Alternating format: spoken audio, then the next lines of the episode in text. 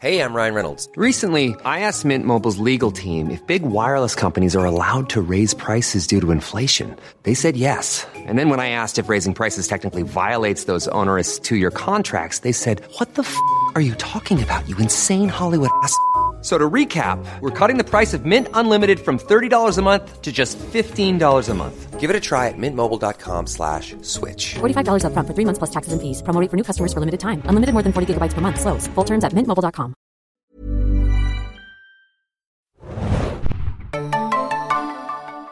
Ahoi, hoi, liebe Serienjunkies da draußen und willkommen zu einem neuen Podcast. Ich bin Adam und mit mir heute im virtuellen Studio ist Witcher, hallo, moin moin, Hanna hier. Hallo, wir haben ein kleines News Roundup für euch vorbereitet, was aber themenspezifisch ist auf zwei große Komplexe, nämlich wir wollen uns einmal den DC Studios widmen, die jetzt neue Kevin Feigis haben und äh, damit verbunden auch so ein bisschen der ganzen The Witcher und Henry Cavill-Situation. Äh, der DC-Part wird wahrscheinlich ein bisschen mehr ausmachen als der Witcher-Part, aber wir dachten uns, da sind alles interessante Dinge vorgefallen, auch so businesstechnisch, die wir vielleicht mal ein bisschen besprechen wollen. Und da geht es natürlich auch um die Sachen, die passiert sind seit der Warner Brothers Discovery Fusion slash Übernahme, wo Warner Brothers und Discovery Media fusioniert sind und einige Neuerungen gemacht haben, zum Beispiel in den letzten paar Monaten, die ja sehr kontrovers aufgenommen worden sind. Genau, heute ist Dienstag, ne? Wir haben schon fast, ich glaube, 16 Uhr oder so, ne? Fast. Ähm, also alles, was danach natürlich veröffentlicht wird, nach dem 1. November, ähm, können wir nicht mehr besprechen. Also es ist so ein bisschen, äh, die Grundlage ist, dass David Zaslav, der CEO von Warner Brothers Discovery, irgendwann mal vollmundig gesagt hat, was wir auch schon relativ oft gehört haben, oh, es gibt einen großen Zehn-Jahres-Plan für das DCEU und da wird noch sehr viel folgen. Und in diesem ganzen Fahrwasser wurden dann Entscheidungen getroffen, die für Stirnrunzeln mindestens gesorgt haben, für Schocks gesorgt haben. Äh, ich fasse mal ein bisschen zusammen. Äh, der Batgirl-Film, der fast fertig war, wurde abgesägt mittendrin. Ich glaube, da haben nur noch so ein bisschen Post-Production gefehlt. Es gab so Test-Screenings und eigentlich hätte da wahrscheinlich nicht mehr viel gefehlt, aber als Tax-Write-Off wurden diese 50 Millionen Budget ungefähr, die der gekostet hat und für HBO Max produziert wurde, er dann niedergeschrieben und somit so ein bisschen im Finanzplan äh, gespart. Dann gab es gleichzeitig oder fast gleichzeitig einen Wonder Twins Film, der schon gecastet wurde mit äh, KJ Apa aus Riverdale und Isabel May aus 1883, dem Yellowstone Prequel. Und auch der wurde dann abgesagt, aber noch bevor viel gedreht werden konnte. Also nicht ganz so schlimm wie Batgirl, aber immer noch schlimm. So, das sind schon mal zwei äh, DC-relevante Sachen, auch weil Wonder Twins ja auch eine DC-Marke ist. Kurze Frage dazu. Ich möchte jetzt diesen Batgirl-Film unbedingt sehen.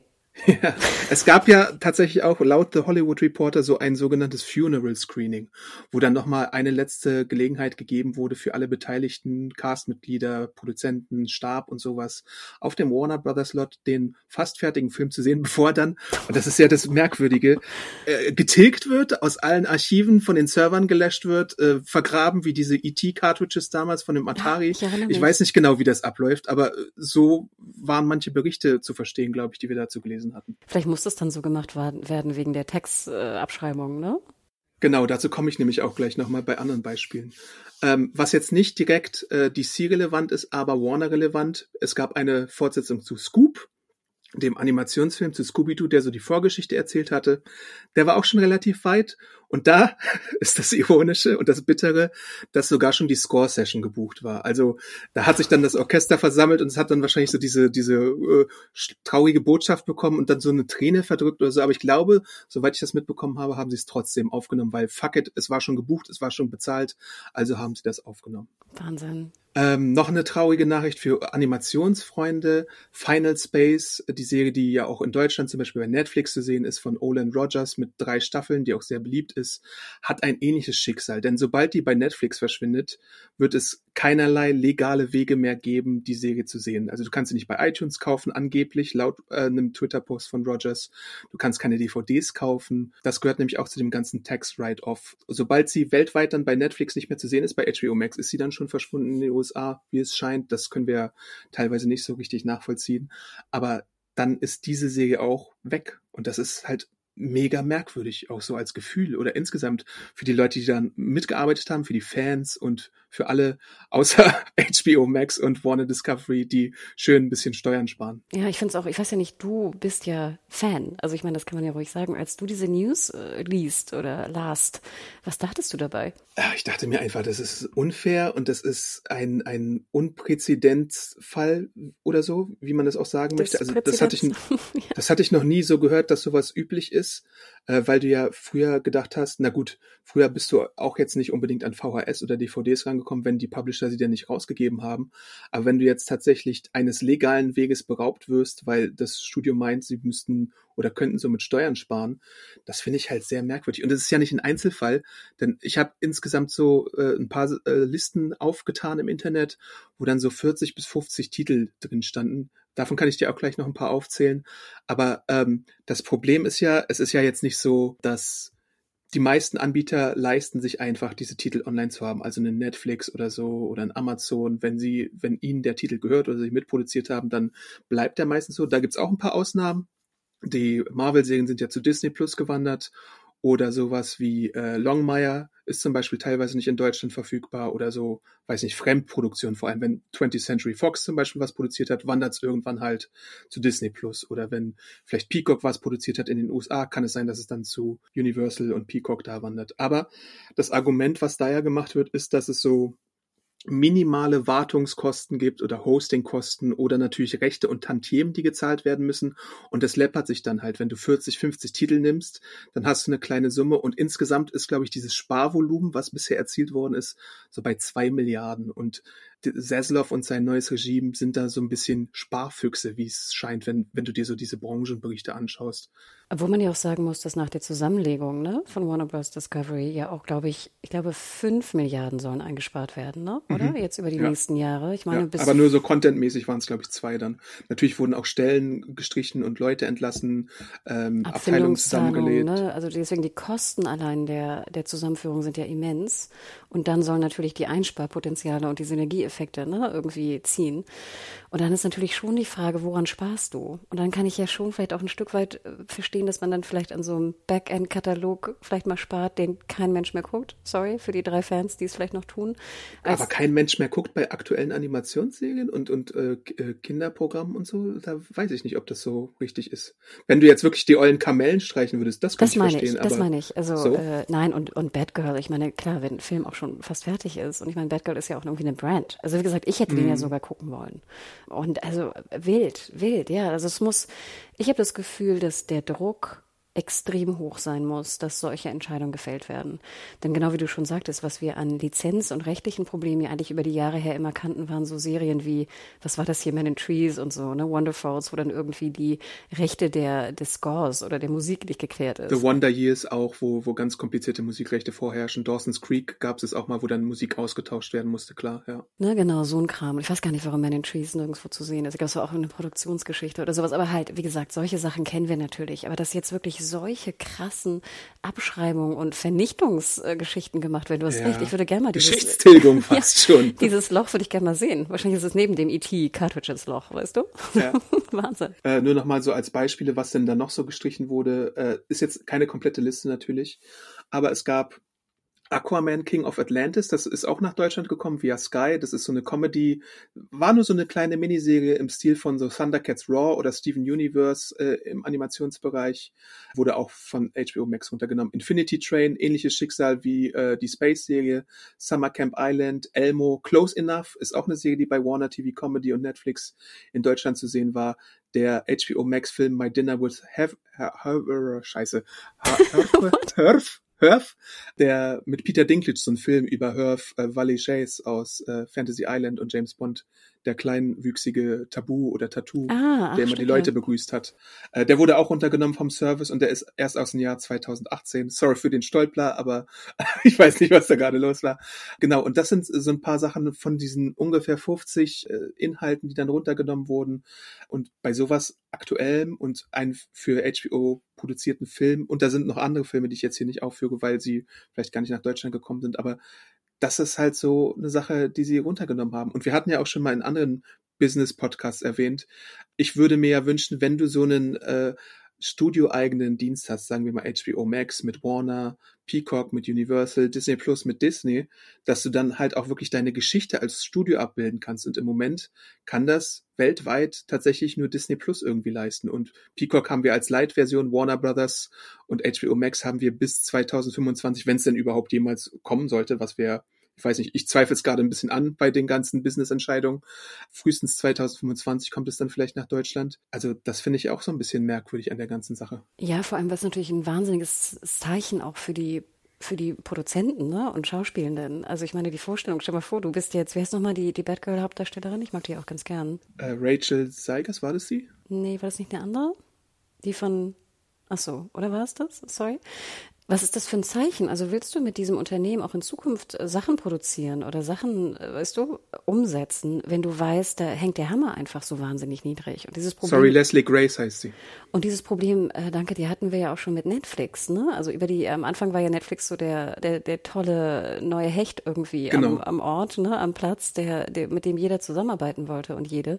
Und mittlerweile ist es ja auch schon so, mh, hm, nee, vielleicht nicht. Vielleicht behalte ich auch das Recht an meiner Serie lieber und äh, werde nicht nach einer Staffel abgesägt irgendwie für ein Projekt, wo ich zehn Jahre für gearbeitet habe oder sowas. Also das ist natürlich auch so als Symbol, ist das wahnsinnig schlecht, denn nur kurzer Zusatz auch, äh, im Sommer kam ja auch die Meldung, ich glaube auch hier via Variety, dass ja diese Einsparungen nicht nur in US halt gemacht haben, sondern ja auch vor allem die Nordics getroffen haben. Also ich weiß, ja. dass da in, in Schweden und in Dänemark wurden äh, einige Serien auch einfach angehalten. Also die waren schon einen Tick weiter in der Produktion. Und ich meine, auch in Deutschland hat es auch ein oder zwei getroffen. Ich habe die ja. jetzt gar nicht mehr im Kopf. Ähm, ich glaube, Last war es in Schweden oder in Dänemark, Kamikaze, ne? das waren irgendwie so die Titel, die habe ich noch in Erinnerung. Sie haben, glaube ich, sogar gesagt, dass sie in Märkten, wo sie keine eigene Präsenz haben, sie äh, komplett die Eigenproduktion einstellen. Weil da, wo sie produzieren mussten, glaube ich, wegen einer EU-Quote oder sowas, Frankreich ist da ja ein bisschen strikter, da produzieren sie weiter.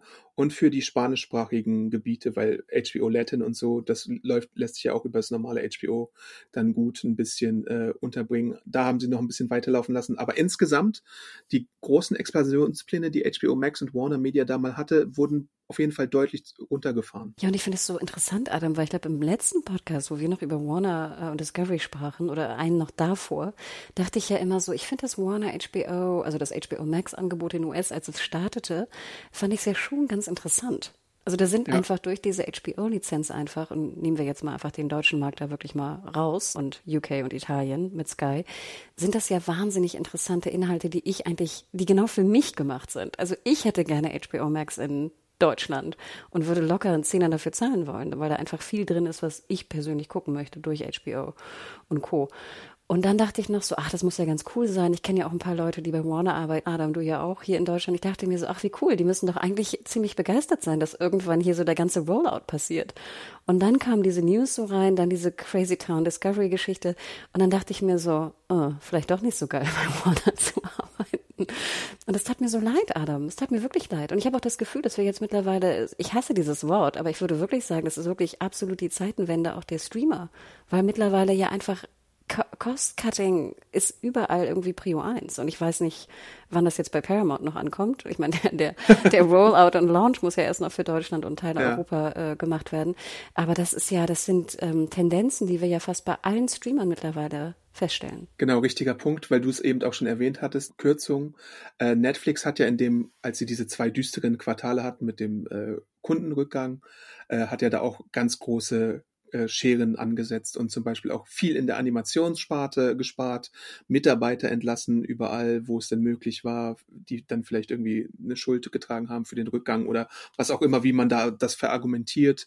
Aber tatsächlich auch, was sie in letzter Zeit jetzt machen, das war ja auch immer eine sichere Bank, wie du auch schon sagtest, die Serie Grendel und dann auch noch eine animierte Comedy mit einigen Beteiligten, ich glaube Bad Idea oder Bad Cop, irgendwie sowas in der Richtung. Ich weiß jetzt leider nicht mehr den Namen. Lauren Lapkus war mit dabei.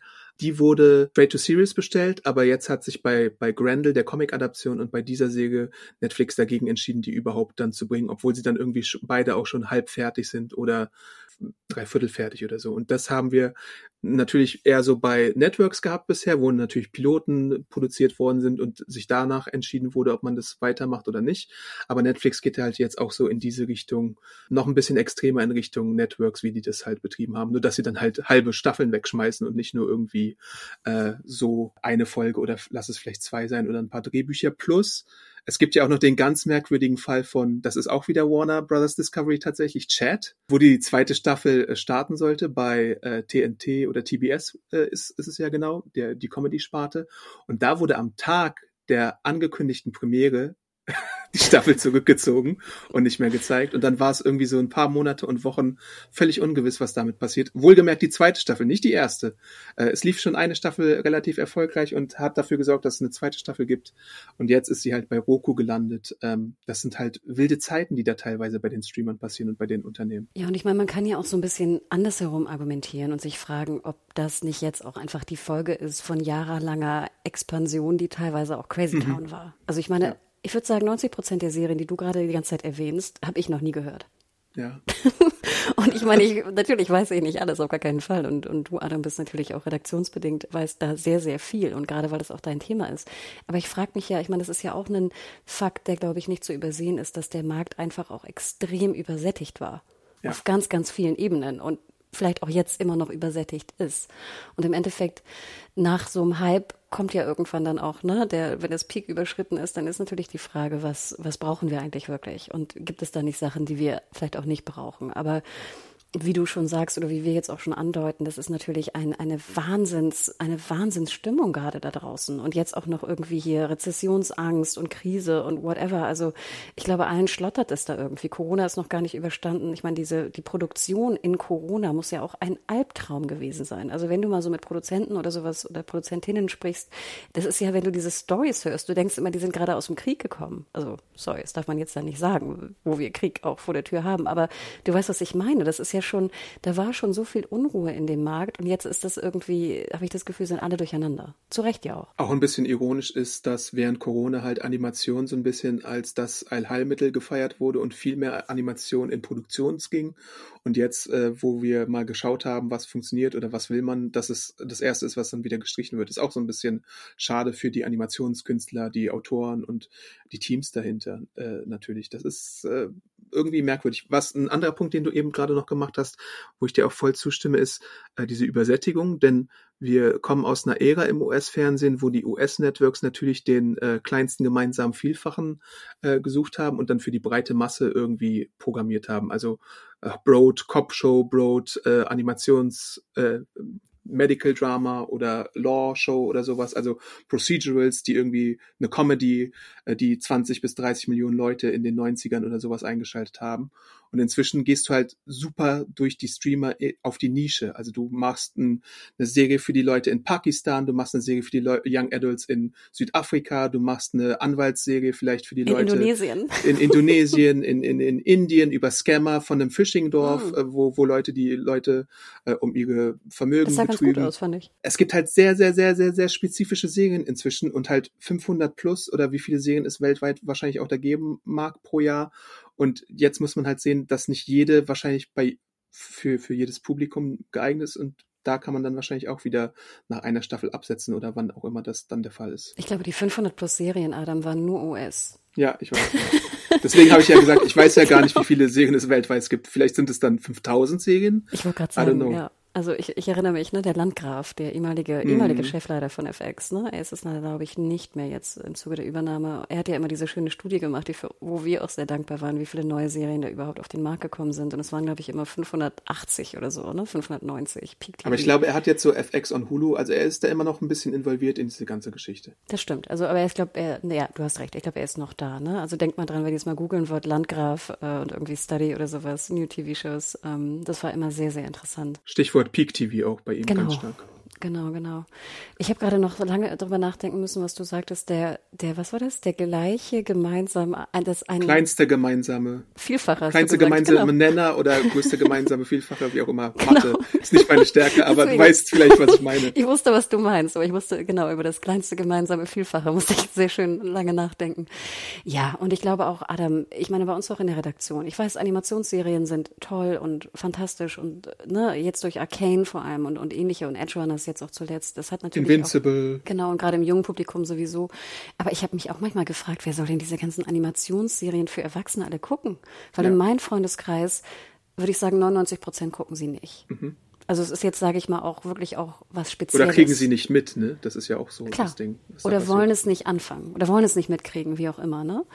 Und ich bin ja auch immer jemand, ich denke ja immer, ich möchte ja gerne mehr Serien haben, weil dann die Wahrscheinlichkeit höher ist, dass mir eine gefällt. Ja. Ne? Also deswegen bin ich ja so dankbar dafür. Und jetzt hast du absolut recht. Also wir, wir sind einerseits ganz, ganz nischig für die indonesische Crime-Serie. Und dann sind wir aber wieder so, wir kaufen nur noch riesige IPs und machen jetzt eine Milliarde für Herr Ja. der Ringe. Ja. Und ich habe das Gefühl, dieser Mittelteil, den ich eigentlich immer sehr gern geguckt habe, wie wir es auch schon jahrelang im Kino behandeln, entfällt dann so ein bisschen. Du hast entweder noch die ganz kleine Arthouse-Nische, wenn überhaupt, oder halt die eine Milliarde Produktion oder 100 Millionen plus, 200 Millionen plus Produktion. Ja. Das bringt uns auch dann auf den nächsten Punkt, äh, nämlich den, warum ich diesen Podcast eigentlich dir äh, vorgeschlagen hatte. Black Adam. Witcher. Äh, wir ja, reden über Liam das auch, Hemsworth. ich hab's, ich hab's um die Ecke gemacht, damit wir Witcher und Black Adam beide haben. sonst hättest, sonst hättest du mich auch nicht bekommen. Aber es ist tatsächlich beides verwandter, als man denken mag. Denn seit zwei Wochen ist ja jetzt Black Adam äh, mit Dwayne Johnson im Kino. Ich habe ihn gesehen, du hast ihn nicht gesehen, richtig? Korrekt. Und er steht jetzt bei weltweit so ungefähr 250 Millionen. Ähm, Ist doch auch nicht so viel, oder, Adam? nach zwei Wochen und DC, ich, ja, ich hatte jetzt eher gedacht, dass er auf so einem Venom 1 Level performt, weißt du, dass er so, vielleicht schafft das sogar noch, so 500 Millionen, 800 Millionen, irgendwie sowas in der Richtung, aber im Moment sieht's ein bisschen kritisch aus, weil ja auch äh, in einer Woche Black Panther Wakanda Forever startet. Und der wird, glaube ich, einfach alles Cash raussaugen. Also hat er jetzt vielleicht noch eine Woche, um auf, sagen wir mal, 300, 350 zu kommen, wenn überhaupt, und dann muss man mal sehen, wo er landet. Aber hat der nicht auch 200 Millionen gekostet? Jap. Weil dann wird mit 350 ist es ganz schön, ist es ja, Ja, kein ja. Erfolg, ne, wenn man es so will. Ja. Aber das Ding ist halt, äh, Dwayne Johnson steht da seit so 2006 ungefähr dahinter. Man hat immer wieder gehört, wie auch bei Sandman-Adaption übrigens, man hat immer wieder gehört, äh, oh ja, Black Adam, Dwayne Johnson, bald und so, bald, bald, bald. Und dann 2022 wurde halt dann bald, auch wegen Corona und Pandemie und sowas. Und weil Dwayne Johnson natürlich 17 Filme pro Jahr dreht und zwei Serien und dann noch die Company aus dem Boden stampft und so. Aber tatsächlich ist der Film jetzt in die Kinos gekommen. Medium Erfolg, aber das Interessante daran, und das ist jetzt ein Spoiler, aber es ist auch eigentlich Public Knowledge, öffentliche, öffentliches Wissen inzwischen, weil der besagte Schauspieler, der in der Post-Credit-Szene drin vorkommt, es öffentlich gemacht hat und es News Stories dazu gab. Also wenn ihr jetzt wirklich die Post-Credit-Szene von Black Adam nicht hören wollt, dann müsst ihr irgendwie abbrechen oder vorspulen oder so. Aber in der Post-Credit-Szene von Black Adam taucht Henry Cavill als Superman zum ersten Mal seit 2017 wieder auf im DCEU und hat auch bei Instagram bestätigt und bei Social Media, dass er für künftige Projekte als Clark Kent Man of Steel zur Verfügung stehen wird. Dwayne Johnson und Seven Bucks und DC und New Line haben auch schon gesagt, Black Adam ist erst der Start von ganz vielen. Wer sagt denn, dass es nur einen Superman vs. Black Adam Film gibt, sondern vielleicht ist es tatsächlich die erste Phase von einer neuen Phase im DC Universe. Und damit einher geht dann halt auch eine neue Führungsspitze bei DC Studios, nämlich James Gunn und Peter Safran, sowie das Thema, warum ich dich jetzt an der Angel habe. Kurz nachdem das öffentlich wurde, hat Henry Cavill seinen Abschied bei The Witcher erklärt. Er ist noch für die dritte Staffel da, aber ab der vierten Staffel wird Liam Hemsworth Gerald of Rivia spielen. So, das sind Geralt, erstmal die. Adam, Geralt, Was habe ich gesagt? Geralt. Gerald! Jennifer. Geraldo, oder? Fitzgeraldo nenne ich ihn. Denk dran, das ist ein bisschen wie bei Game of Thrones. Also du hast Okay. Jennifer und Geralt. Okay. da sieht man mal, wie großer Witcher-Fan ich bin. Ich kenne alles. Aber sag noch mal ganz kurz, wird dann dann Henry Cavill, wenn er wieder Superman spielt, dann gegen Black Adam? Also wird wird Ja, Ach ich so. muss die Post-Credit-Szene vielleicht mal erklären. Black Adam kämpft im Film gegen eine Figur namens Sabak, rettet die Welt. Davor ist aber der Konflikt. Ist er jetzt Held? Ist er Despot? Ist er Beschützer von Kandak, seiner Heimatnation, nachdem er nach 500, 5000 Jahren aus seiner Gefangenschaft befreit wurde? Im Film wird dann noch so ein bisschen so ein Ding daraus gemacht, ob er jetzt wirklich gefangen wurde, ob er sich geopfert hat oder nicht. Held, Anti-Held, sowas. Und dann die Post-Credit-Szene ist Black Adam, wie er in Kandak ist und eine Videobotschaft von Amanda Waller, Viola Davis, äh, bekommt. Und die sagt, du, pass mal auf, Black Adams, ich hab ein Auge auf dich und äh, bleib ja in Kandak, weil wenn du auch nur einen Fuß raussetzt, dann gibt es Konsequenzen. Und Black Adam sagt dann so, ja, was denn für Konsequenzen? Und äh, zeig sie mir. Und dann drei Sekunden später steht Superman auf der Matte und soll ihn halt einschüchtern. Weil Black Adam ist auch vom Kraftniveau mit einer der stärksten Figuren im DC-Universum körperlich und da kann ihn wahrscheinlich nur so ein Superman eigentlich wirklich das Wasser reichen, es sei denn Magie oder Kryptonit wäre im Spiel. Das ist so das Setup, was wir da sehen. und jetzt du als äh, Fanboy, wenn ich dich so betiteln darf. Fandst du das eine geile Endcredit-Szene? Warst du überrascht? Ich wäre überrascht gewesen, wenn es nicht vorher geleakt geworden wäre, aber ich habe nicht gewusst, was geleakt war. Deswegen fand ich schon gut und ich finde auch Henry Cavill in der Rolle gut. Ich fand Man of Steel damals beim ersten Mal schauen ja auch gut, aber das hat sich dann so ein bisschen gewandelt, weil gewisse Elemente waren, die große Klopperei und dann gab es neue Filme und andere Kontexte. Aber im Prinzip finde ich Henry Cavill in der Rolle als Superman eigentlich gut. Man müsste ihm nur einen besseren Film, der die, den Kern der Figur besser versteht, auf den Leib schneidern. Und ich glaube, da sind James Gunn und Peter Safran, die ja jetzt dann DC Studios leiten werden, die besseren Leute als vielleicht ein Zack Snyder es war, der ja eine sehr bestimmte Ästhetik verfolgt hat. Wobei man auch sagen muss, dass Black Adam trotzdem diese Slow-Mo 300 äh, Man of Steel Ästhetik ein bisschen gefahren ist, aber das war ja alles noch vor der Gun-Ära dann. Man muss ja auch dazu sagen, dass ja äh, Warner oder DC ja auch mit Aquaman und Flash ja auch immer noch so zwei Problemkinder in der Schublade haben, oder? Ja, genau. Also, ich weiß ja nicht, ob du das nochmal kurz erklären willst, aber ich glaube, es ist jetzt ja die wievielte Verschiebung von Aquaman 2? Ach, das kann ich auch gar nicht mehr abschätzen. Aber bei Flash ist es ja noch viel mehr. Flash ist ja fast schon so wie Black Adam, was irgendwie bei der einen Comic-Con 2013 angekündigt wurde oder so, glaube ich. Und dann, äh, wir haben 2022 und der Film ist immer noch nicht draußen. Er wurde jetzt gedreht, er wurde nachgedreht. Da wurden äh, mehrfach Nachdrehs gemacht. Ich weiß inzwischen gar nicht mehr, ob Michael Keaton noch involviert ist oder nicht. Ben Affleck ist auch in beiden Filmen involviert, vielleicht eher als Batman oder nicht.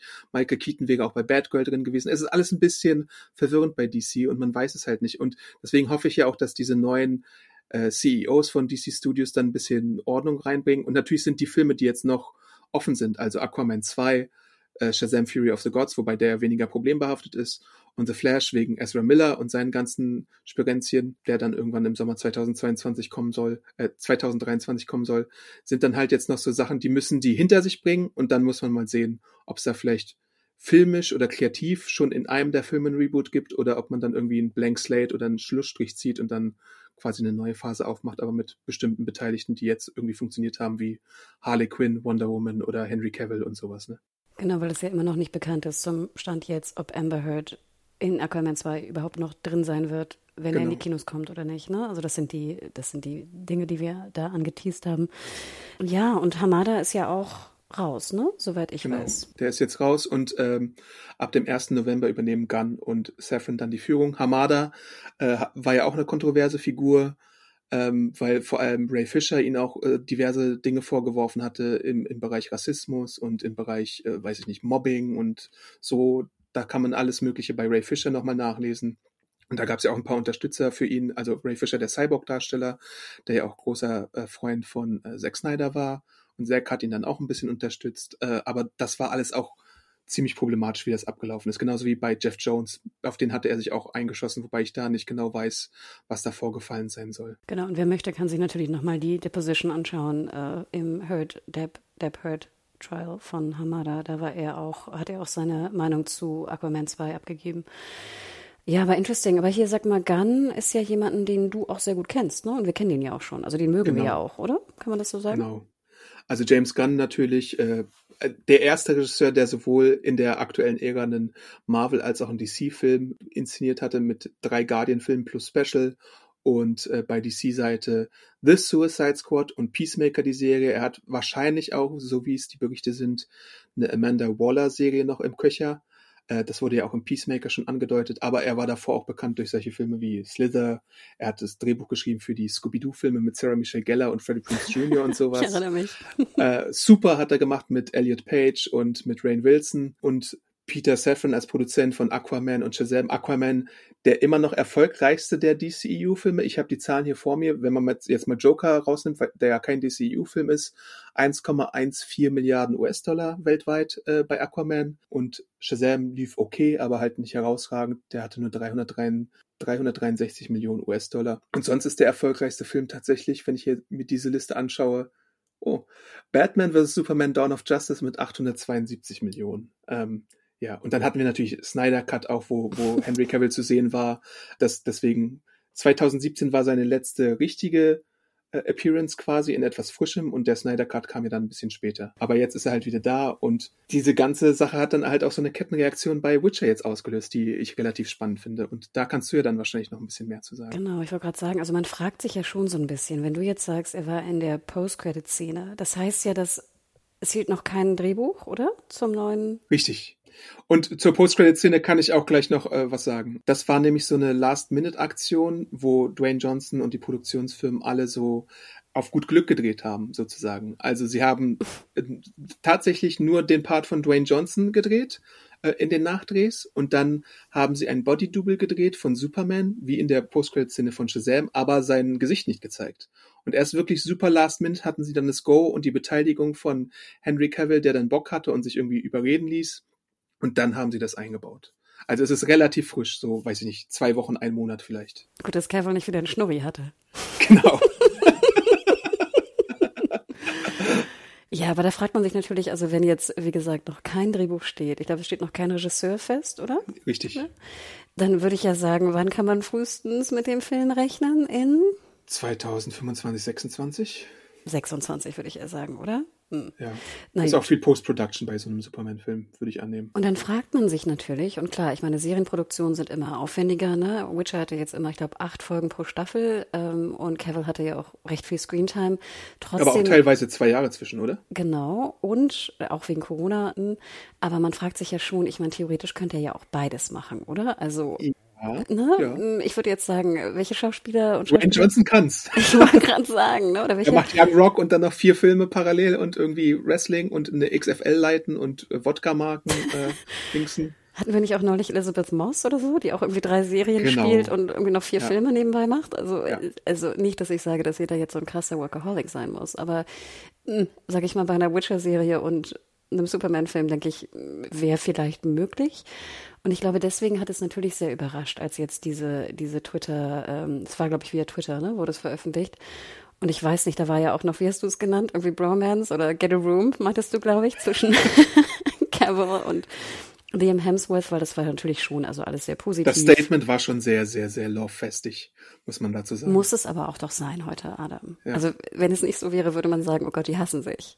Ja. Also und äh, ja, also kommen wir vielleicht einmal erst dazu äh, zu Henry Cavill und Witcher. Und ich glaube, es ist ja auch wirklich kein Geheimnis, dass er einfach ein erstmal ein extremer Nerd ist. Also wenn ihr mal Er kann seinen eigenen PC bauen, der Mann. genau, in einem Muscle-Shirt. Äh, ist bekannt dafür, dass er, glaube ich, auch sehr viel so noch so Role-Playing-Games und sowas spielt und sowas. Ich weiß gar nicht, was, was macht er? Quit playing roles with my heart. Was? Nein. Na, er hat die Bücher alle gelesen von Witcher. Er hat äh, die Spiele gezockt. Also das, das ein wahnsinniger. Er hat sich ja selber auch sehr stark dafür bemüht, diese Rolle zu bekommen, weil er so ein Ja. krasser Witcher 3, also jetzt Games-Fan und dann auch Buchfan äh, war. Die ganze Rolle, also jeder, der Witcher 3 kennt und Witcher guckt, sieht an seinem Spiel, was er da irgendwie gerade channelt aus dem Geralt, aus den Games von CDPR. Also es ist 100%ig klar, dass das ein krasser Nerd ist, der diese Rolle spielen wollte. Und es gibt halt schon seit, seit der Produktion gibt es halt Gerüchte, dass er nicht so happy war, in welche Richtung die Serie geht. Ob das stimmt oder nicht, wissen wir nicht. Angeblich soll er auch am Set rumgelaufen sein mit den Büchern in der Hand. So als so einem Büchergürtel Gürtel oder sowas hat er dann immer die Bücher zur Hand. genau, hier so Mit in, so einer Lesebrille oder sowas. Könnte ich mir fast vorstellen. Also, ähm, aber das sind wie gesagt Gerüchte, das wissen wir nicht. Aber es ist, ich kann nur jetzt aus meiner Warte, also persönliche Meinung sprechen. Ich kenne die Bücher, ich kenne die Games und es ist einem nicht leicht gefallen, die Serie komplett zu mögen, weil einfach sehr viele Entscheidungen gefällt wurden, die äußerst unverständlich sind, vor allem als Buchkenner. Und die Serie betonte ja auch immer, dass sie auf den Büchern von Sapkowski beruht. Also das, ne, so viel muss man sagen, aber auch wenn man, wie gesagt, Ja. die Bücher kennt, fragt man sich, ich habe es irgendwie nicht ganz geschnallt. Also das ist wirklich so das Erste, was man denkt. Ryan Reynolds here from Mint Mobile. With the price of just about everything going up during inflation, we thought we'd bring our prices down. So to help us, we brought in a reverse auctioneer, which is apparently a thing.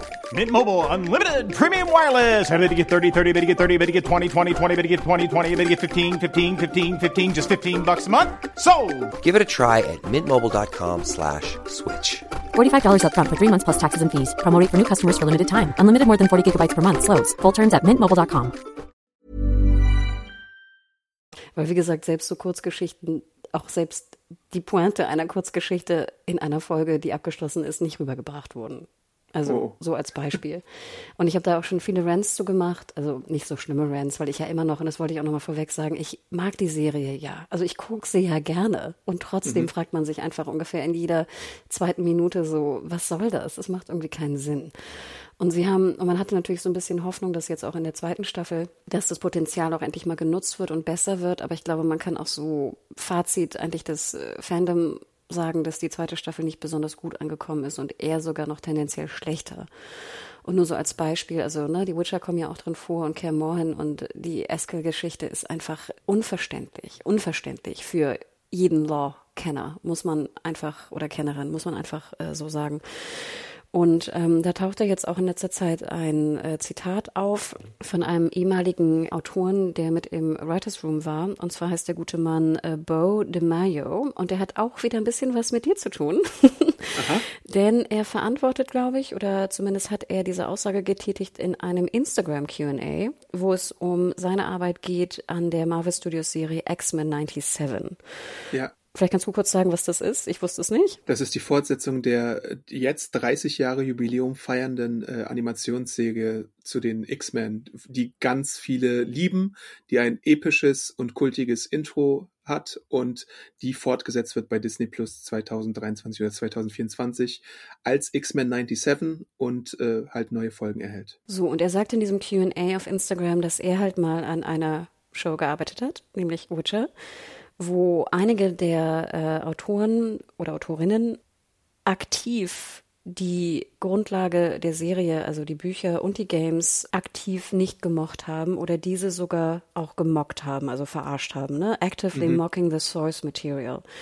Und er sagt weiter, natürlich ist, ne, es ist ein, ein Rezept für, für Desaster äh, und schlechter Moral am, äh, im Writers äh, Room. Und das natürlich nachher eine Art, du, du musst, also das sagt er hier, you have to respect the work before you're allowed to add to its legacy. Das ist Ja. sozusagen jetzt seine Strategie, die er bei äh, X-Men 97 fahren will, im Sinne von, du musst die, die Vorlage respektieren, bevor du überhaupt eigentlich erlaubt, bevor es eigentlich erlaubt werden sollte, dass du dabei bist. Also zumindest macht er das jetzt für diese neue Produktion, an der er arbeitet.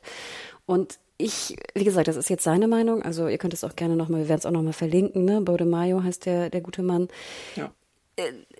Es gab ja viel Aufruhr äh, am Anfang von der Produktion von Witcher und ich habe das ja auch aktiv äh, verfolgt, weil, äh, wie gesagt, wenn du die Bücher kennst, dann tut man das auch oder die Spiele halt besonders liebst oder ähnliches.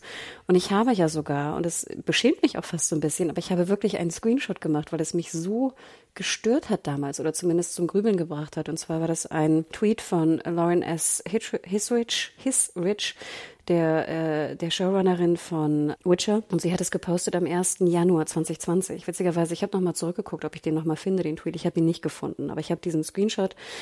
Und sie sagt, äh, sie verlinkt dort, äh, also repostet eine Review von der ersten Staffel von oder einigen Folgen von The Atlantic. Und die Titel, der Titel dieser, dieses Artikels ist The Witcher is absurd. That's why it's brilliant. Also Witcher, die Serie ist absurd, deswegen ist sie brillant. Und sie schreibt dazu ähm, O-Ton in diesem Tweet, It's different than GOT, also Game of Thrones, not better or worse, just different. But äh, so heißt, der, so heißt die Autorin, Helen Lewis is absolutely right. We know what we are. Also, ne, sie ist absolut äh, korrekt in dem, dass es halt absurd ist, aber brillant. Und wir wissen, was wir sind. Und ich habe mir diesen Tweet, wie gesagt, ich habe den Screenshot mir gemacht, weil das geht so ein bisschen an so eine. Ich habe jetzt eine eigene Theorie, Adam, und ich möchte sie dir Okay. pitchen. Ich hoffe, du verstehst mich. Ich glaube nämlich, du wirst es verstehen. Ich mag ja Fantasy sehr, sehr gern. Ich habe Fantasy immer sehr gern gelesen. Ich habe mich gern damit beschäftigt. Ich bin ein großer Fantasy-Fan. Bei Herr der Ringe bin ich ein bisschen raus, aber es gibt ja unfassbar viele IPs und Buchserien, die ich wahnsinnig gerne gelesen habe oder Spiele, die ich gespielt habe. Und ich habe immer das Gefühl, Adam, es, die Menschheit unterteilt sich so ein bisschen in zwei Arten. Die einen mögen Fantasy und die anderen nicht. Und das ist auch absolut okay. Da habe ich auch überhaupt kein, weißt du, Problem mit. Ich habe auch viele Dinge, wo ich überhaupt keinen Zugang zu habe. Alles gut. Ich habe das Gefühl, dass wenn ich mit Leuten spreche über Fantasy, die Fantasy nicht mögen, dass sie halt Fantasy sehr gerne auch als absurd oder ähnliches abtun. Und wie gesagt, das finde ich auch okay, wenn man das tut. Dann denke ich nur immer, dann macht halt keine Serie. So. Und ich weiß nicht, ob du das auch kennst, wenn du jetzt zum Beispiel über Superhelden oder Comics oder ähnliches sprichst. Dass es halt einfach Leute gibt, die da keinen Zugang zu haben und die es natürlich ja. absolut lächerlich oder kindisch oder sonst was finden. Was, glaube ich, auch du wahrscheinlich okay findest. Aber die werden halt auch nicht eine Serie dazu machen. Ja. Weißt du, was ich meine? Ja. Und das ist so ein bisschen, und ich will, wie gesagt, ich weiß nicht, was Hailswitch denkt. I don't know. Ich habe wie gesagt, die Post verfolgt, die sie äh, getwittert hat in dem Falle, weil ich halt bei Twitter bin. Und ich habe auch die späteren Interviews mit ihr gelesen und ich dachte mir auch so, sie will eigentlich so ein bisschen den Büchern treu werden und sie will auch Respekt diesem Material geben. Denn ich finde auch, es verdient Respekt. Und ja, ich finde die, die Witcher-Bücher, wie gesagt, die sind jetzt, wenn man am Anfang versucht, da reinzukommen, die sind jetzt auch nicht so geschrieben wie, wie Game of Thrones. Sie sind schon ein bisschen simpler geschrieben, wobei ich die polnische Originalversion natürlich nicht kenne. Ich kenne nur die deutsche Übersetzung und die englische. Ja. Aber es ist jetzt, sage ich mal, kein es ist kein Proust, den wir da lesen. Es ist schon eher etwas simpler geschrieben. Es ist aber auf gar keinen Fall simpel im Inhalt oder in der Story. Auf gar keinen Fall. Das wird fantastisch. Aber das ist, sage ich mal, so ein bisschen, glaube ich, das Problem, was ich immer hatte mit Witcher. Ich habe immer das Gefühl, sie nehmen die Welt und das Werk nicht ernst. Sie respektieren es nicht. Und sie haben teilweise die, die tiefere Bedeutung des Textes nicht verstanden. Und Sapkowski, der ja, wie gesagt, der Autor von The Witcher, hasst die Games. Er hasst sie. Er hat CDPR verklagt. Er hat, er hasst sie. Er hasst es wirklich. Er hasst auch Filme, er hasst Serien, er hasst es alles. Und trotzdem, wenn ich Sapkowski lese, du merkst da so ganz viel so zwischen den Zeilen. Du merkst ganz viel Humor. Teilweise ist es wahnsinnig klug, wahnsinnig schön. Auch Gerald ist recht witzig oftmals. Die Frauencharaktere sind fantastisch. Jennifer ist einer meiner Lieblingscharaktere in, in Fantasy-Büchern. Und das haben sie, finde ich, nicht geschafft zu zu, zu bringen in der Serie. Was natürlich schade ist. Und natürlich kann man sich fragen, muss das überhaupt sein? Blablabla, kann man alles hinterfragen. Ich finde aber, man sollte schon Respekt haben vor dem Werk. Und wenn ich natürlich jetzt sowas lese mit, dass im Writers Room Leute da ähm, actively mocking the source material, da denke ich natürlich, mh. Und wenn ich mir jetzt vorstelle, stelle, ich bin Henry Cavill und laufe mit meinen Witcher-Büchern am Gürtel da übers Set und reiß mir hier den Arsch auf und spiele irgendwie, keine Ahnung, habe sechs Monate oder acht Monate, äh, drehe ich hier diesen Kram und merke, dass da irgendwie das auch ins Lächerliche teilweise gezogen wird. Wie gesagt, ich weiß es nicht, das ist eine Vermutung und eine Annahme von mir. Dann kann ich verstehen, dass wenn du Henry Cavill bist und da relativ easy vielleicht aus dem Vertrag kommst, dass du dann vielleicht einfach gehst. Interessante Punkte. Ich habe mir hier ein bisschen was aufgetippt, was ich dazu noch erwidern wollte. Ich glaube nämlich, dass es äh, sowohl bei Sci-Fi als auch bei Fantasy äh, Adaptionen mit großer Fanbase immer generell schwer haben, weil da natürlich eine gewisse Erwartungshaltung da ist. Und deswegen kannst du gewisse Sachen manchmal auch nie so perfekt machen, weil die Buchvorlage ist halt die Buchvorlage, die kann im Genre bestimmte Sachen machen und die kann dann eine Serie oder ein Film gar nicht adäquat umsetzen. So, erster Punkt dazu. Zu dieser Sache mit äh, fehlendem Respekt sind mir auch so zwei Punkte eingefallen. Und der eine Punkt stimmt ein bisschen, der andere vielleicht ein bisschen mehr. Ähm, nämlich Zack Snyder tatsächlich, so wie ich ihn wahrnehme. Zack Snyder hat viele Fans auf der Welt und seine Art des Filmemachens hat viele Fans. Siehst du ja an Release the Snyder Cut, an dem ganzen Twitter-Following und an dem Was ganzen Bots waren, Adam angeblich. Was ist da? ja, gab's natürlich auch.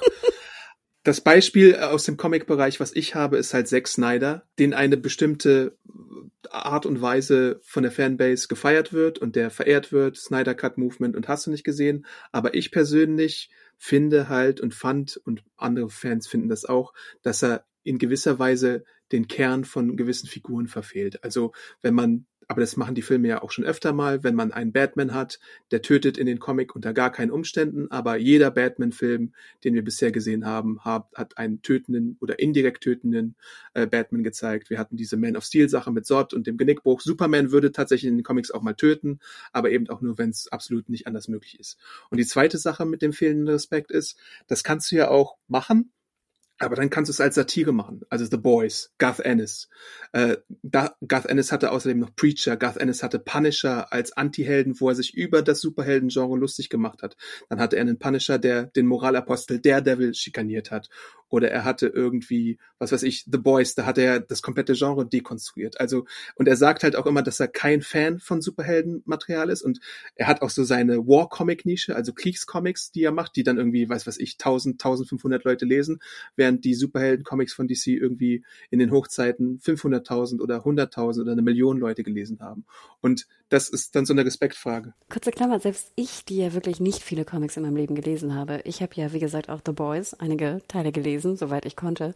Ich habe aber das Gefühl, du siehst auf jeder Seite wie viel Liebe er dem Genre entgegenbringt. Genau, und deswegen sind es beides auch Beispiele, die nicht ganz so zutreffen, aber so ein bisschen deinen Punkt unterstreichen. Also die beiden Beispiele, die ich habe, Snyder ist halt auch ein Fanboy noch und nöcher. Man sieht ja auch, dass da viel Liebe drin steckt, aber er verfehlt halt diverse Aspekte der Figuren, die für andere super wichtig sind. Und er kann noch so schön Watchmen nachstellen, er kann noch so schön 300 Bild für Bild nachstellen, er kann noch so schön The Dark Knight Returns zitieren in seinem Snyderverse, aber äh, wenn es dann nur so oberflächlich kratzt und vielleicht nur die Style over Substance bietet und die Bilder erfasst, aber den Kern der Aussage und der Welt und der Moral nicht hat, dann hat man ein Problem.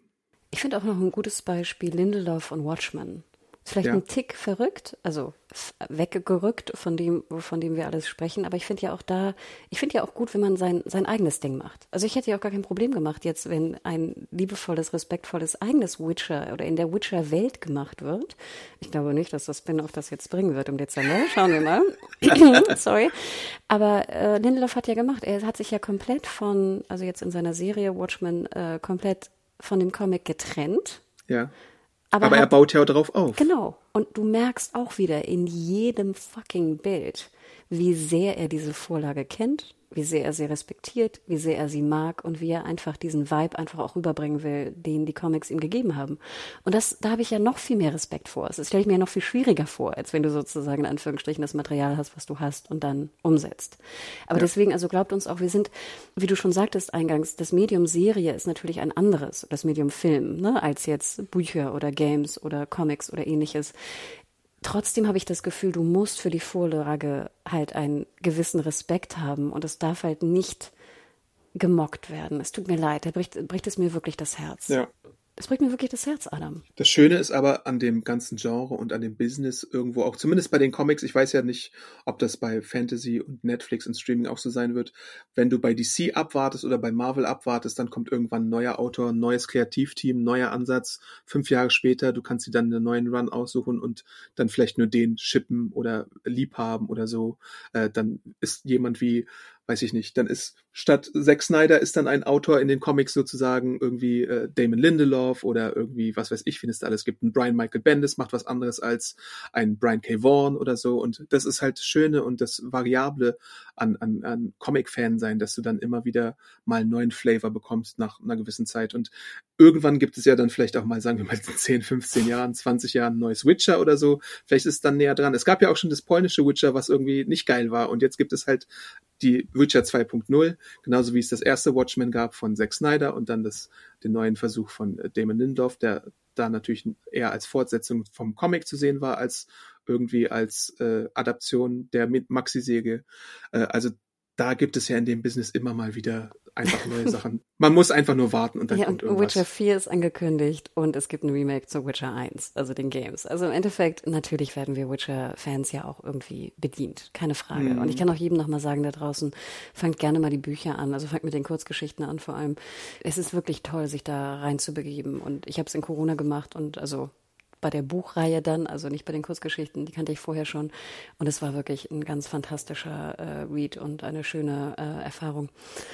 Aber ja, das so viel zu Witcher. Ich weiß nicht, neben Hemsworth, ich glaube, ich habe es ja schon öfter mal kundgetan. Ich glaube zuletzt im Queeby-Podcast von uns beiden.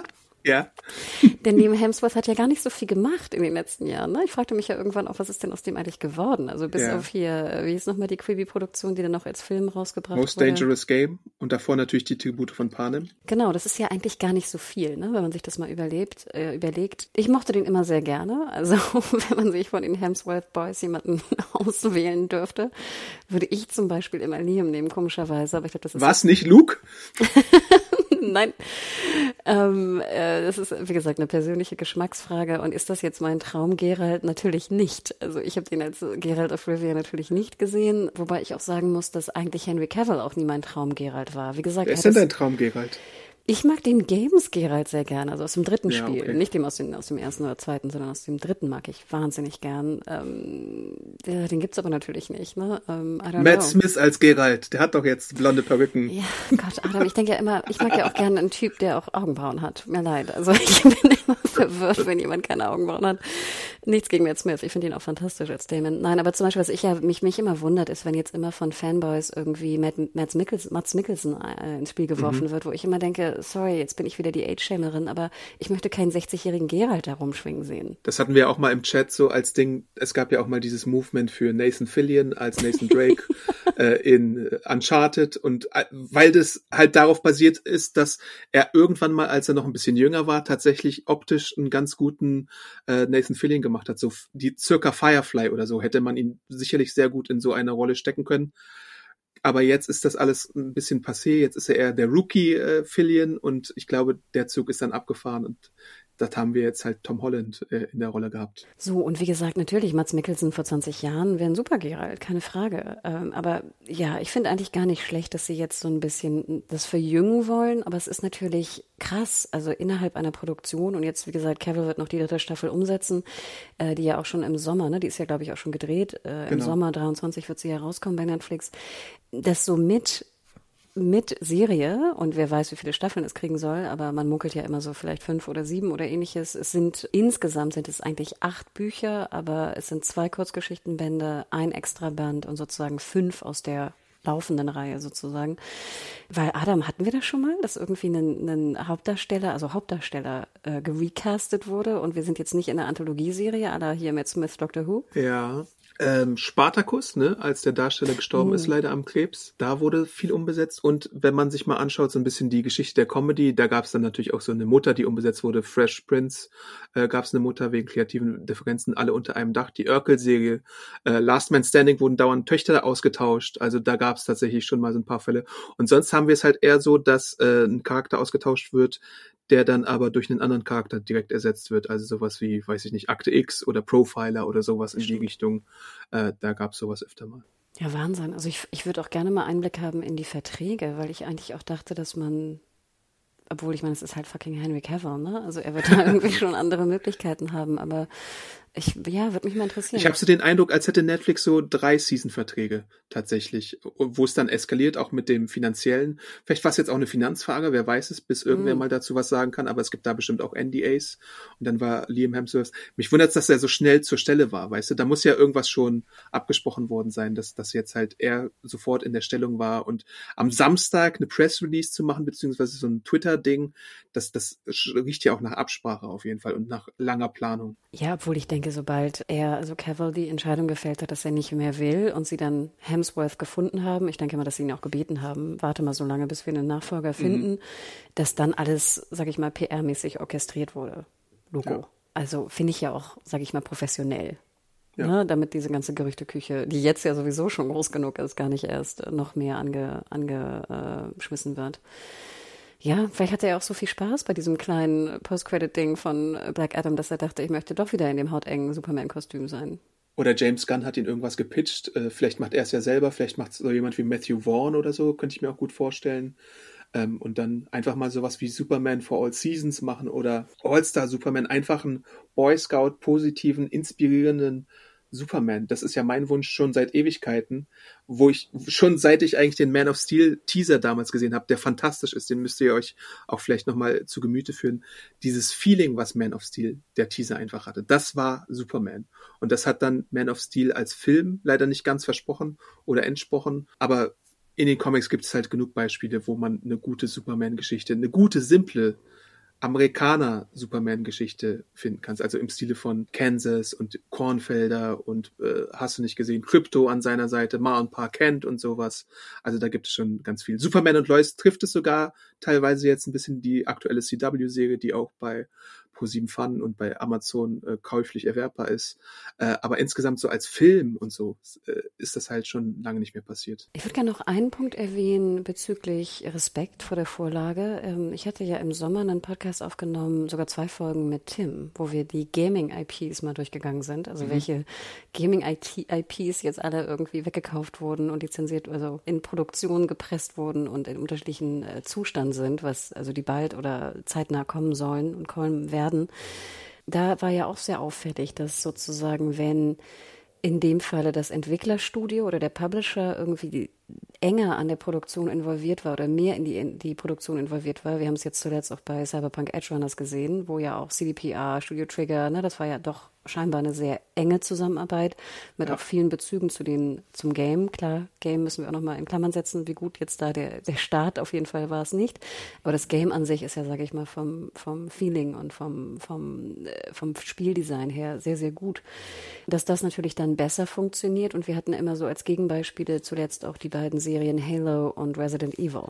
Das fand ich auch eigentlich einen ganz interessanten Vergleich. Und wie gesagt, also Positivbeispiele Edge Runners Arcane, ne? Bei Arcane ja auch sehr, sehr enge Zusammenarbeit mit äh, Riot Games und jetzt, wie gesagt, Resident Evil mm und Halo, mm wo es vielleicht nicht so funktioniert hat. Und ich hoffe manchmal so ein bisschen, Adam, dass wir, und ich will ja keinen Fanservice haben, weißt du? Und ich meine, Hiswitch hat ja auch gesagt, sie will nicht nur Fanboys und Fangirls ja. da in dem Writers Room haben. Kann ich auch verstehen. Das will ich ja auch gar nicht. Ich will da nicht eine 1 zu 1 Umsetzung, brauche ich mhm. nicht. Genau wie du mhm. sagst. Ich habe ja die Bücher und das Game. Ich brauche das nicht 1 zu 1 nochmal. Geht ja auch wahrscheinlich gar nicht äh, jetzt in der Serie. Aber ich finde Respekt und eine Art von, ja, ein, ein respektvoller Umgang mit der Vorlage. Ich finde, das ist das Mindeste, was man verlangen kann. Da bin ich sehr gespannt auch, was äh, The Last of Us bringen wird. Ich uh. glaube, Gerücht ist jetzt Januar oder Anfang 2023 zumindest bei HBO und auch in Deutschland bei Sky zeitnah. Das hat Sky schon bestätigt.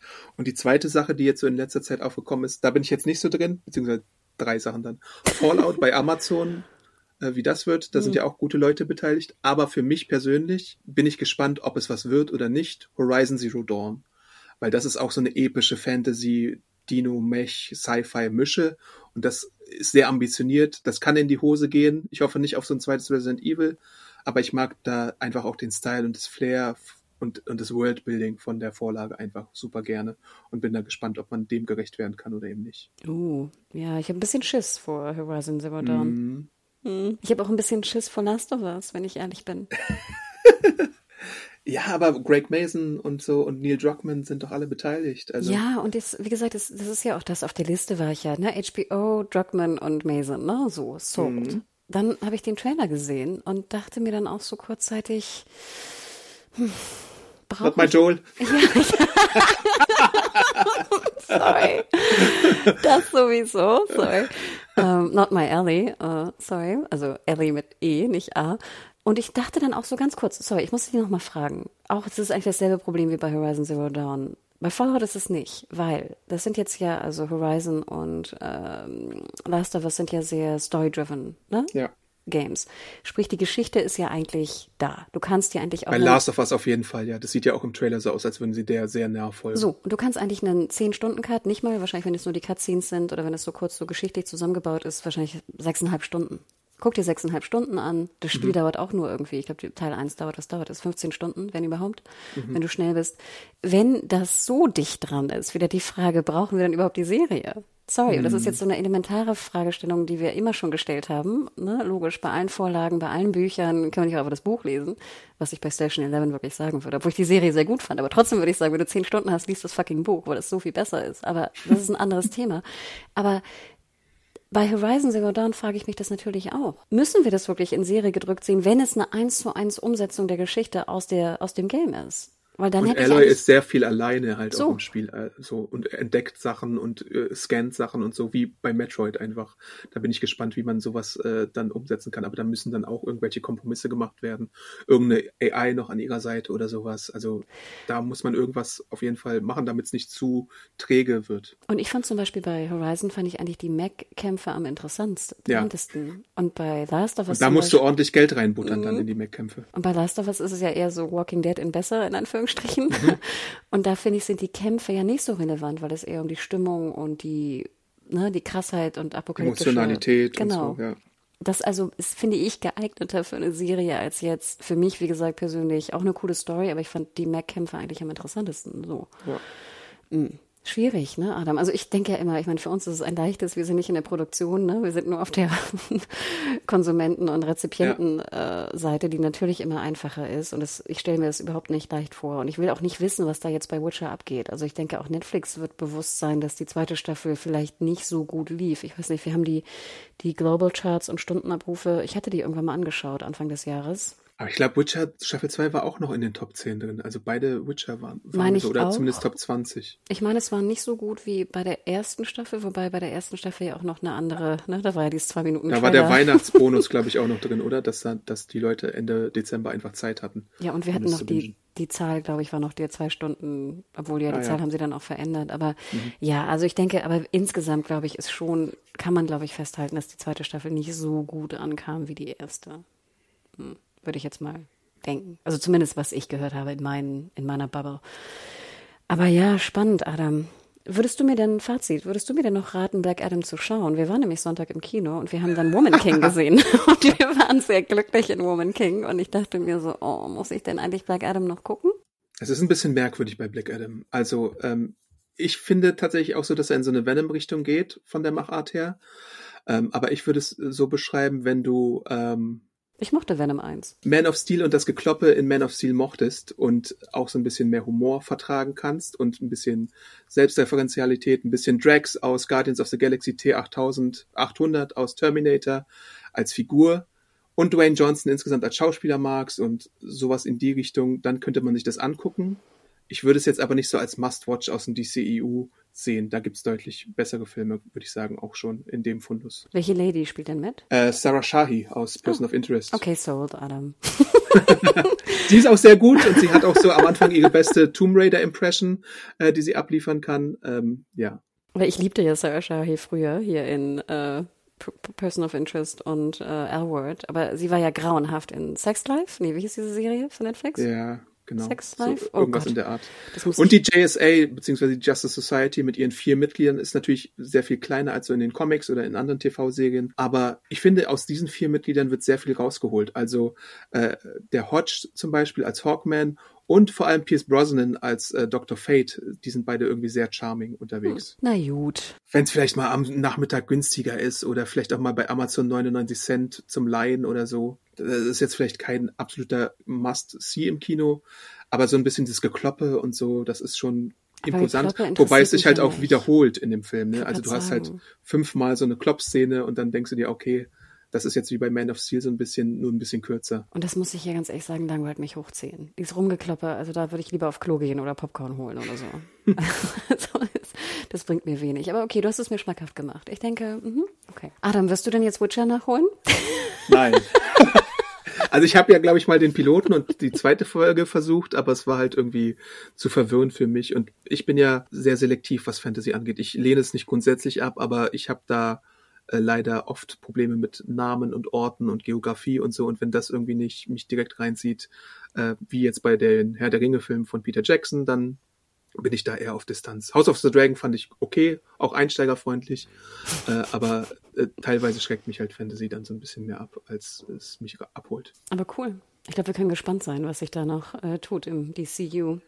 Ich habe ja das Gefühl, das ist so History repeats itself. Ne? Alle drei, vier Ja. Jahre lesen wir irgendwie von neuen Chefs und neuen Strategien und Co. Hoffentlich passt es diesmal besser und die, die beiden sind ja auch vielversprechender. Also wenn sie jetzt nicht irgendwie mit Skandalen glänzen oder so, glaube ich, was es ja gab bei James Gunn mit irgendwelchen Twitter-Aufbauschereien aus der Vergangenheit und so, sollte man ja auch nicht vergessen, dass er bei Guardians kurz mal gefeuert war und dann wieder äh, zurückkam, sodass überhaupt erst sein das Suicide Squad Regie-Ding entstand und dann dieses doppelte Marvel-DC-Ding. Aber der Traum, wenn, was James Gunn natürlich reißen könnte, was ich zwar nicht sehe, aber vielleicht er ist ja auch mit Kevin Feige befreundet. Die nächste Eskalationsstufe nach Endgame, nach Secret Wars, nach Kang Dynasty wäre einfach ein fucking DC vs. Marvel Film. Ähm, Oh. Und das würde halt vier Milliarden Dollar einspielen und alle Box-Office-Rekorde brechen. Und wenn es jemand schafft, dann wahrscheinlich Feige und äh, Gunn zusammen, wenn sie irgendwie sich einen Handshake geben oder so. Aber es halte ich für eine Fantasie, die wahrscheinlich nicht so umsetzbar ist. Aber oh Gott, da habe ich noch nie drüber nachgedacht. Aber wie Das geil gab es halt das- in den Comic, Hm. Comic öfter mal. Also es gab mehrere Miniserien, es gab ein Großevent, es gab eine Verschmelzung von den Figuren. Das ist also durchaus etwas, was eine Vorlage hat und was man umsetzen könnte. Und deswegen halt irgendwie das größte Filmevent, was man in diesem ganzen Superhelden-Hype wahrscheinlich umsetzen könnte. Aber die rechte Lage ist halt auch mega kompliziert. Deswegen sehe ich es im Moment nicht. Und es gab auch seit bestimmt so 10, 15 Jahren, außer äh, oder nach JLA Avengers, kein großes DC Marvel Crossover mehr. Deswegen ist das alles so ein bisschen kompliziert. Ja, aber interessant. Also ich denke auch als Fazitpotenzial ist da en masse, ne? Keine Frage. Tut mir leid für die Produktion, die da irgendwie ge gekillt, gecancelt wurden. Die Leute, die entlassen wurden, ist natürlich super ja. krass, ne? Was da an Umstrukturierung und Einsparungen gemacht wurden. Wir werden sehen, was da kommt, ne? Und wie auch dann HBO weiterhin beziehungsweise Warner Bros. Bros. Discovery den Rollout planen wird in Deutschland oder Europa und Co. weiterhin wir werden es sehen, es bleibt spannend. Und wenn nicht noch eine Übernahme kommt, was ja sein könnte, weil es ja auch irgendwelche komischen Gerüchte mit Comcast und Warner gibt oder Comcast und Paramount, äh, dann Sky, hat man jetzt vielleicht Sky auch mal ein bisschen, übernommen werden von der Milliarde. ja, dann hat man vielleicht auch ein bisschen Ruhe. Aber nur in Deutschland, Sky, ne? Genau. Also, Aber das wäre ja sehen. trotzdem interessant. Also äh, wäre schon interessant, was da mit der HBO äh, Sky Deal mit dem passiert, mit der Lizenz. Nee. Eben, ob denn H, äh, HBO Max tatsächlich irgendwann mal nach Deutschland kommt jetzt oder nicht, das ist ja auch immer noch diese Frage. Das ist die Frage aller Fragen. Ja, man könnte ja überlegen, wenn jetzt irgendwer anders Sky Deutschland kauft, ob sie dann die Lizenz einzeln wieder zurückverkaufen können an. Ja, so wie bei der Fox-Übernahme Mhm. von Disney oder so. Interesting, aber schreibt uns da auch gerne an podcast.serienjunkies.de, was ihr davon haltet. Oder ja, tweetet uns an. Adam, wo kann man bist du? Achso, noch nicht, genau. Ich bin Ed Hannah Huge äh, bei Twitter und Mediahore bei anderen Plattformen. Und du, Adam? Äh, ich bin auch so am Abend bei Twitter und Instagram, auch bei Comic Tipps. Fra fragt mich gerne. Habe ich, glaube ich, schon mal in anderen Podcasts erwähnt, aber das ist mein kleines Guilty Pleasure der Aushilfsfreude, äh, wenn mich irgendwie Leute fragen, wo man den Comic starten kann, weil es ist schon komplizierter, als es sein müsste. Deswegen helfe ich da auch gerne aus. Oh, sweet. Genau, und schreibt uns da auch gerne, ob ihr solche Themen, wie wir es jetzt gerade gemacht haben, so einen kleinen News-Rundum-Flash, das äh, in eurem Sinne war und ob wir da vielleicht öfter mal solche aktuellen Themen einfach mal behandeln sollten. Genau, und unsere Fehde gegen Mario Barth geht ja, glaube ich, auch noch weiter. Spotify-Bewertungen sind auch noch gerne gesehen. Stimmt. Und auch vielen Dank nochmal. Also hier der, der Backlash, oder was heißt nicht Backlash, der Nachhall von äh, Herr der Ringe und äh, House of the Dragon halt ja immer noch nach äh, bei Apple Podcast und Co. Also das war ja wirklich Wahnsinn die letzten Wochen. Und ich glaube, Adam, ich habe auch eine große To-Do-Liste. Ich glaube, ich muss jetzt sechs Folgen. Was muss ich gucken? Bin ich sechs Folgen hinterher? Von was denn? Ach so, Walking Dead, natürlich. äh, das mir auf einmal wieder gut gefällt im letzten Drittel und ich gute Bewertungen in den Reviews austeile. Ähm, ja, Aber sogar eine Fünf-Sterne-Bewertung in der letzten Folge. Ich weiß nicht, was mit mir los ist, aber irgendwie fand ich es ganz gut. Ja, ich habe das Gefühl, ich muss aufhören zu gucken und dann wird's gut. Möglich. Oder du findest dann wieder alle Loglöcher, die ich wi- wissentlich so ignoriert habe. Kann natürlich auch sein. Natürlich gibt es immer noch so ein paar Löcher, aber so insgesamt fand ich es schon ganz nice in letzter Zeit. Na gut, aber die Logiklöcher Rumreiterin war ich jetzt ja auch nicht so extrem, oder? Ja. Ich habe ja eher andere Dinge dann gestört. Nimm deinen Rucksack mit. Komm, stimmt aber auch, oder? Hallo? Ja, klar. Ich fand es ja auch ganz interessant, dass bei, bei Last of Us im Trailer hatten sie natürlich einen Rucksack auf. Ja. Sehr logisch. Aber sorry, wir, wir schweifen ab. Also das wird natürlich auch noch kommen. Ich glaube, dann in zwei Wochen ist das Finale, ne? Das Finale, Finale. Also das Finale der 8C, äh, der 11C und das Finale der Serie, korrekt? Genau. Und ich würde dann sagen, vielleicht schickt ihr uns jetzt schon, wenn ihr das denn hören solltet und Walking Dead guckt, ein bisschen Feedback zu den letzten Episoden, damit wir dann vielleicht da was aufgreifen können. Also entweder an podcast.serienjunkies.de oder bei äh, Twitter, wo wir euch eben gesagt haben, wo wir uns finden könnt. Ja, super cool. Sweet. Jetzt kommt hier noch eine Feuerwehr vorbei. Also sorry für den Hund, die Feuerwehr. Vielleicht kommt noch, noch wusste der Postbote Adam. Stromausfallen, Fälle und so. Ich wollte gerade sagen, also, nee, macht's gut, bleibt gesund und dann hören wir uns ganz bald wieder. Jo, bis dann. Ciao. Ciao. ja, War das ein Gott Hiccup Boy, Adam? sorry.